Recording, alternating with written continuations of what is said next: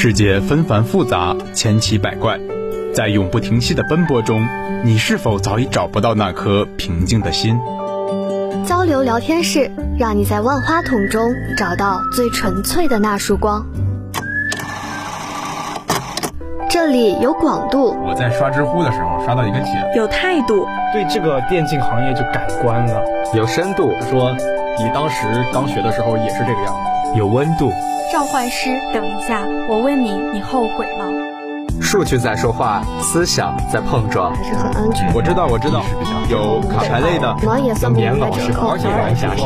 如果你有什么好玩的、有趣的、值得回忆的故事，欢迎来做客我们的交流聊天室，和我们说出你的故事，交流一下，在这个纷繁复杂的世界中，简单明快的活着。因为交流，所以快乐；因为交流，所以快乐。这里是六零九 online 交流聊天室，因为交流所以快乐，欢迎来到今天的交流聊天室。我是播音九儿，我是播音陈峰，我是播音思聪。哎，思聪，我感觉你最近瘦了呀，是有什么减肥秘籍吗？对呀，在疫情期间我减肥成功了呢。哇，你瘦了多少呀？也就二十多斤吧。天哪，你是从什么时候开始多练的？大概是从寒假开始的吧。那也就是说，你是从寒假二月份？对呀，那一直坚持了将近八个月，差不多吧。因为这个东西也是需要时间的。那你减肥的时候体重有没有什么剧烈的波动？就比如说像我们女生减肥的时候，可能有平台期，那一段时间可能两三个月都不会有任何体重的变化。这个你说的有道理，就是一开始减肥的话，它会瘦的特别快，你会感受到很明显的效果。但经历过了大约两个月的时间之后，你的体重就会保持不变了。这个时候你会感觉到特别的无力。但是你只要把这个平台期挺过去之后，你就能够继续继续减下去。那如果一开始体重骤降，比如说，嗯，一下子瘦了十几斤、二十几斤，那会不会身体有什么不舒服？如果体重下降的特别快的话，可能会对你的生活产生一定的影响，因为你摄入了过少的碳水化合物，你的大脑就供氧不足。会导致你产生一种低血糖或者说是全身无力的感觉，而且急速降重，它主要减去的是水分，很快就会反弹的。对，我记得健身好像主要测量一个人到底是否健康，还是要看这个体脂率的，对吧？对，我们判断一个人他是否健康，主要通过 BMI 指数和体脂率这两个方面。而不是说一味的去追求体重秤上的数字。对，那么你能不能给我讲一下，大概这个 BMI 指数是什么？我不太懂。体重指数就是体重除以身高的平方。比如说，如果一个人的身高是一米七五，体重是六十八公斤，那么他的 BMI 指数就是六十八除以一点七五的平方，等于二十二点二。当 BMI 指数在十八点五。到二十三点九时都属于正常的范围。当你低于十八点五的时候，你就可能有一些营养不良。当你超过了二十三点九之后，你就已经是肥胖人群了。原来是这样啊！哦，我这回知道大概这些专业术语呃什么意思了。我之前还有一个问题，就是你之前提到过，如果碳水化合物的摄入量过少，那么就会引起体重骤降。那么，请问你有什么比较好的一些饮食习惯吗？给我们推荐一下。在我看来，你不要突然的降低你碳水化合物的摄入，而是应该做到一个热量的平衡，就是摄入的热量小于消耗的热量。摄入的热量当然很好理解，就是你每天吃进去的热量。那么怎么计算消耗的热量呢？你可以通过一种热量计算器来计算一下，根据你的身高、体重、体脂率。还有你每天的工作量、运动量，就能测出你当前的基础代谢。在这个基础代谢的基础上，你只要每天制造二百大卡的热量缺口，就能保持一个平稳的减脂速率了。这个二百大卡大概是一个什么样的概念呢？是一块肉，还是说一个汉堡，还是一瓶饮料？二百大卡，在我看来的话，应该就是一碗米饭大约所需要的热量吧。呃，比如说我们在那个食品的营养成分表上，都会看到它标注上有各种营养素，比如说呃碳水化合物、蛋白质、脂肪，还有钠等这些营养物质的成分。它的热量上标注的一般都是以千焦为单位。那比如说一个零食，它写的是一千千焦，我一般的计算方法就是。把这个千焦再除以四，比如说一千千焦，它应该大约是二百五二百五十大卡。当然，这是一个粗略的估计值，可以作为一个参考。那么你之前说过这个零食上面的一些标注，那么我们在健身的这么一个过程中吧，我们要不要控制一下饮零食的这些摄入量呢？或者说零食的摄入量如果比较多的话，那么会不会对这个有一定的影响？呃，在我看来，我们尽量应该吃吃一些。比较天然的食物，比如说水果、蔬菜，还有一些经过简单加工的肉类。那零食它其实是一种工业制品嘛，经过流水线的生产，加入了各种添加剂，它已经变得不是那么的自然。那你在摄入它之后，身体的消化和吸收都会带来很大的负担。哎，我听说健身的人都特别喜欢吃鸡胸肉来做代餐，那你也有这样的经历吗？那当然是肯定的啦，鸡胸肉作为一种健身必备的食物，我几乎每天都要吃呢。嗯，我最近还听说，健身的时候好像对于碳水化合物的摄入量好像会减少，因为这样听说会减少糖原的一种吸收量。这主要看你健身的目的了。有的人想要塑形，当然去减少碳水化合物的摄入，来保持一个苗条的身材。但同时也有很多肌肉男，他想要维持一个特别大的肌肉量，那这个时候他就需要更多的摄入碳水化合物，才能维持他原来的这个体重。那么，请问你有没有一些对于萌新来说在健身期间推荐的一些食物呢？首先，如果你条件非常方便的话，你可以选择鸡胸肉、西兰花作为你每天都摄入的食物，同时你也可以喝一些牛奶，吃一些水煮蛋。如果在学校的话，那么这个就比较有讲究了。如果在学校的话，可能这个条件对于我们来说是不是就不太适合？对呀，我认为食堂的菜它是油放的特别多，盐放的特别重，这其实非常不利于我们健身的。因为如果油过多的话，就会导致脂肪的堆积；盐过多就会导致身体的储水，这两个方面都不利于你体重的减少和肌肉的增加。嗯，那么也就是说，你建议我们要多吃一些清淡的食物，对吧？对，在咱们食堂的话，如果早餐，我特别不推荐你们去吃那些，比如说手抓饼，还有一些，比如说带糖的豆浆这种，我认为他们其实是不太利于你的健身的。也就是说，我们在健身的期间要减少像是油脂类食物，还有含糖量比较高的食物的一种摄入。对。其实就是减少糖油混合物的摄入。我举一个简单的例子，你单吃一碗白米饭，你的身体不会有什么明显的长胖；你单吃一碗红烧肉，你也不会有特别大的变化。但如果你把红烧肉拌到白米饭之后，一起混合着吃下去，你的体重就会变得肉眼可见的飞涨。这说明了糖油混合物才是你肥胖的元凶。啊，其实。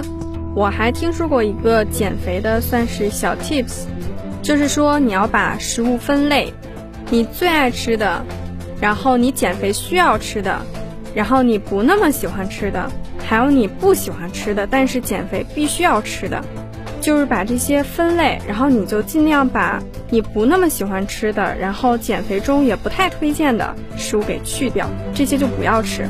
你喜欢吃的又利于减肥的东西呢，你就可以多吃。其实我之前是特别讨厌吃西兰花的一个人，但接触健身之后，我吃的是水煮西兰花，它基本没有什么味道。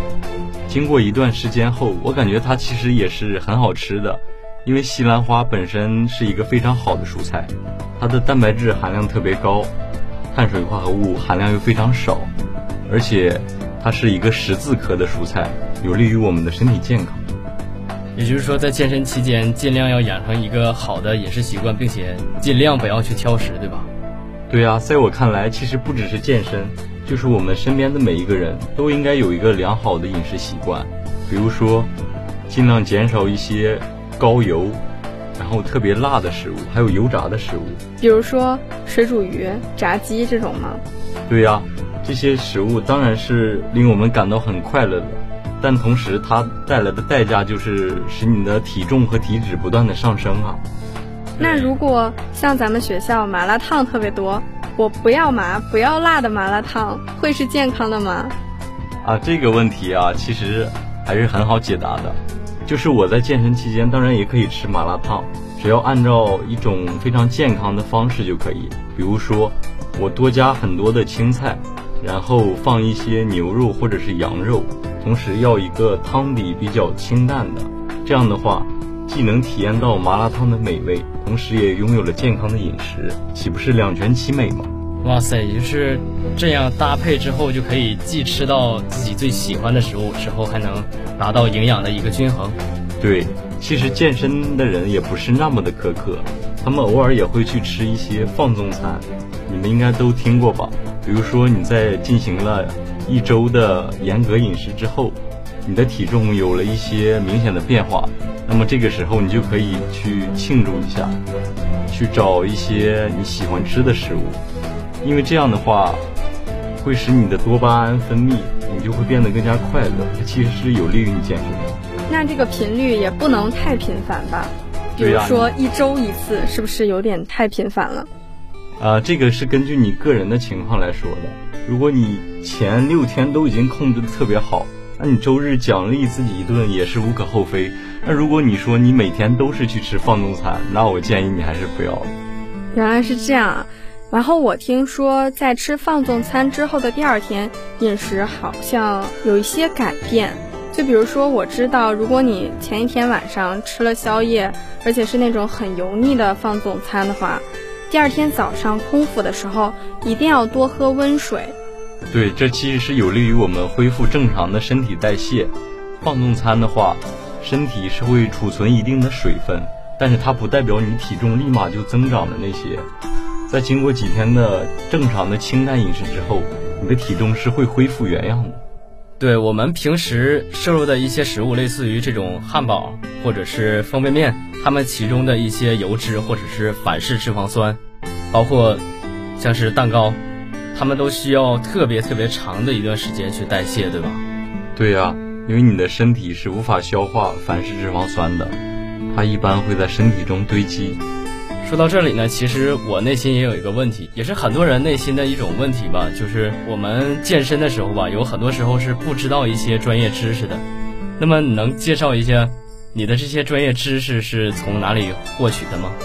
最初接触健身的时候，我是通过 Keep 这个软件来学习一些徒手的健身动作，比如说俯卧撑、卷腹、引体向上这些比较简单的动作。在经过一段时间的健身之后，我的身体已经完全适应了自重的训练，它已经无法满足我的需要，所以我把健身的地点选择在了健身房，使用一些专业的器械。对，也就是说，对于萌新来说，我们还是先要从基本的一些健身开始吧，以免在做激烈的运动的时候，我们会伤到肌肉或者是伤到自身，对吧？对的。其实一开始的话，你需要建立你的运动基础，比如说你能够完成多少个俯卧撑，能够做多少个卷腹，你的身体有一定的能力之后，你才可以去进入健身房。如果你直接进入健身房的话，很容易造成受伤。对，很容易伤到，并且这个受伤像是肌肉拉伤这种，可能会造成几天都不能运动。有的时候，这个对于健身的影响还是比较大的，对吧？对，肌肉拉伤其实还是比较轻的。如果你扭伤了关节或者说是骨头的话，需要休养很久，而且都不一定能恢复。那么九儿，你有没有什么为女性健身者提供的良好的建议呢？其实呢，女孩子也可以去健身房的，不过我觉得女孩子相对于健身、增肌这种，更倾向于塑形。而且我个人认为的话，其实女孩子以拉伸为主会更好。比如说，有的女孩子喜欢夜跑或者晨跑这种有氧运动，但是呢，有时候偶尔会忽略拉伸这个环节。如果说光是运动，但是不拉伸，那可能肌肉就会堆积，就会造成肌肉腿。但是如果跑完之后拉伸，既不会造成肌肉腿，而且对塑形也很好。对于女孩子来说，适合的运动还是这种跑步或者是瑜伽这种减脂塑形的这种运动吗？我觉得还是看个人需求吧。可能有的女孩子呢，希望拥有魔鬼身材。那她不仅需要拉伸塑形，还需要增肌减脂。当然，这是一个比较高的追求。对，其实对于我们大部分人来说，还是先是入门之后减脂塑形吧。这是一个很多人都已经梦寐以求的目标了，对吧？对啊，而且很方便。比如说你在闲暇的时间，随便可以去逛一逛 B 站，上面什么周六野啊、普拉提啊，都特别的火。其实我有时候也会参考这些视频，来做自己的相对应个性化的调整，然后去练。我也很推荐去 B 站观看一些教学的视频，或者是去抖音啊、知乎这些专业的平台，里面有很多的健身大神，可以阅读他们的文章，从中吸取一些经验。而且也是零成本，毕竟去健身房的话，可能还会花费一些金币。对啊，很多人会问到这个问题，比如说，我去第一次来健身房，我需不需要请一个私教啊？嗯，在我看来的话，其实应该没有这个必要，因为你来到健身房的话，它是有很多的已经练的身材比较好的人，你去跟他们接触、去聊天、沟通，让他们教你一些简单的动作，这样其实已经很好了。在你运动之前，你还要做好你的热身工作。呃，保持一个良好的身体状态，保保证自己不要受伤。当然，这个请健身教练是个人的选择，我也不是说健身教练怎么怎么样，但是，呃，大部分人应该没有这个需要。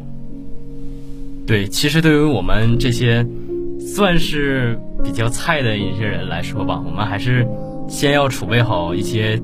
健身知识至少要掌握最基础的一些知识，呃，其次呢，在健身之前吧，我们要做一些适当的热身运动，让自己的身体进入一定的状态，以免受伤，就是保护好自己，对吧？春风说的对，其实我们无论做什么运动，首先第一个原则就是要保护好你自己，避免受伤，这是所有原则中最重要的。其次就是健身先健脑，如果你能练出一个很好的身材。那么证明你一定是经过了仔细研究，是经过对运动的一些学习之后，你才能够获得良好身材的，并不是说有些人就是身材好，但是他是无脑的。我感觉这样是一种没有根据的去随意揣测他人。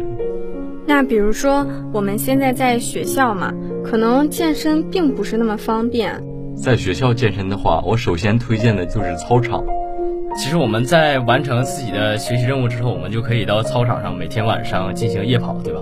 对，这样不但能够使你减脂，而且能够对你全全身进行一个放松。对，并且在操场附近还有一些像是篮球场，像是做一些引体向上这些运动的一些器材，对吧？对呀，在操场旁边有很多的徒手健身器械，比如说单杠，还有双杠。这样的话，你可以进行一些，比如引体向上，或者说是双臂屈伸这种运动。这些徒手的动作其实也是非常有效果。其实我们在疫情期间呢，不只是注重到了身体健康方面的问题，我们也发现了一些心理健康方面的问题，例如很多人都出现了焦虑。对啊，比如说疫情期间，大家会非常频繁的去查，今天疫情增加了多少例，然后多少例治愈，或者有没有致死人数增加这样。其实这也是精神压力的一种体现。对，而且我们现在因为封闭在学校嘛，空间比较闭塞，所以呢，我们精神压力自然也会增加。而现在青少年的心理问题呢，也更被外界广泛关注。我们在学校这样六环开外的地方呢，也要照顾好自己。那么，下面进入我们的留言时间。有一位叫七鱼的朋友说道：“连体重都控制不了，何以控制人生？有时候你的身材就是你自己最好的代言人。像有句笑话，许多年以后开同学会，你有没有钱，别人并不知道，但是你一胖，所有的人都看见了。有位叫猪猪的朋友说，肥胖率上涨，国民身高不达标，个人的健康体态，同样影响着一个国家的精神面貌。全民健康日绝不仅仅是一个口号，而应是我们每个人都实实在在迈出步子，动起来，以众人健迈步伐，牵起社会健康之风。有一位叫 C C 的朋友留言说：“所谓身体是革命的本钱，优秀的人不是有着必考高分、质保单的学习机器，而是有着健康的身体和心理素质，能适应社会的新时代人才。”幸福的生活也不是每天只知为赚钱而奔忙而不顾身体，毕竟健康胜于富贵，金钱买不来长久的快乐。要快乐，首先要健康。在节目的最后，我们给大家准备了一个小彩蛋。为什么你不在？问山风你会回来？夏天的风，我永远记得，清清楚楚的说你爱我。我看见你苦苦的笑容，也有腼腆的时候。夏天的风就暖暖吹过，转过头发，穿过耳朵。你和我的夏天风，轻轻说着。那么今天我们的话题到这里就结束了，因为交流所以快乐。感谢导播布丁、谢良，我是播音九儿，我是播音淳风，我是播音思聪。如果你有什么好玩的、有趣的、值得回忆的故事，欢迎来做客我们的交流聊天室，和我们说出你的故事。下期节目我们不见不散。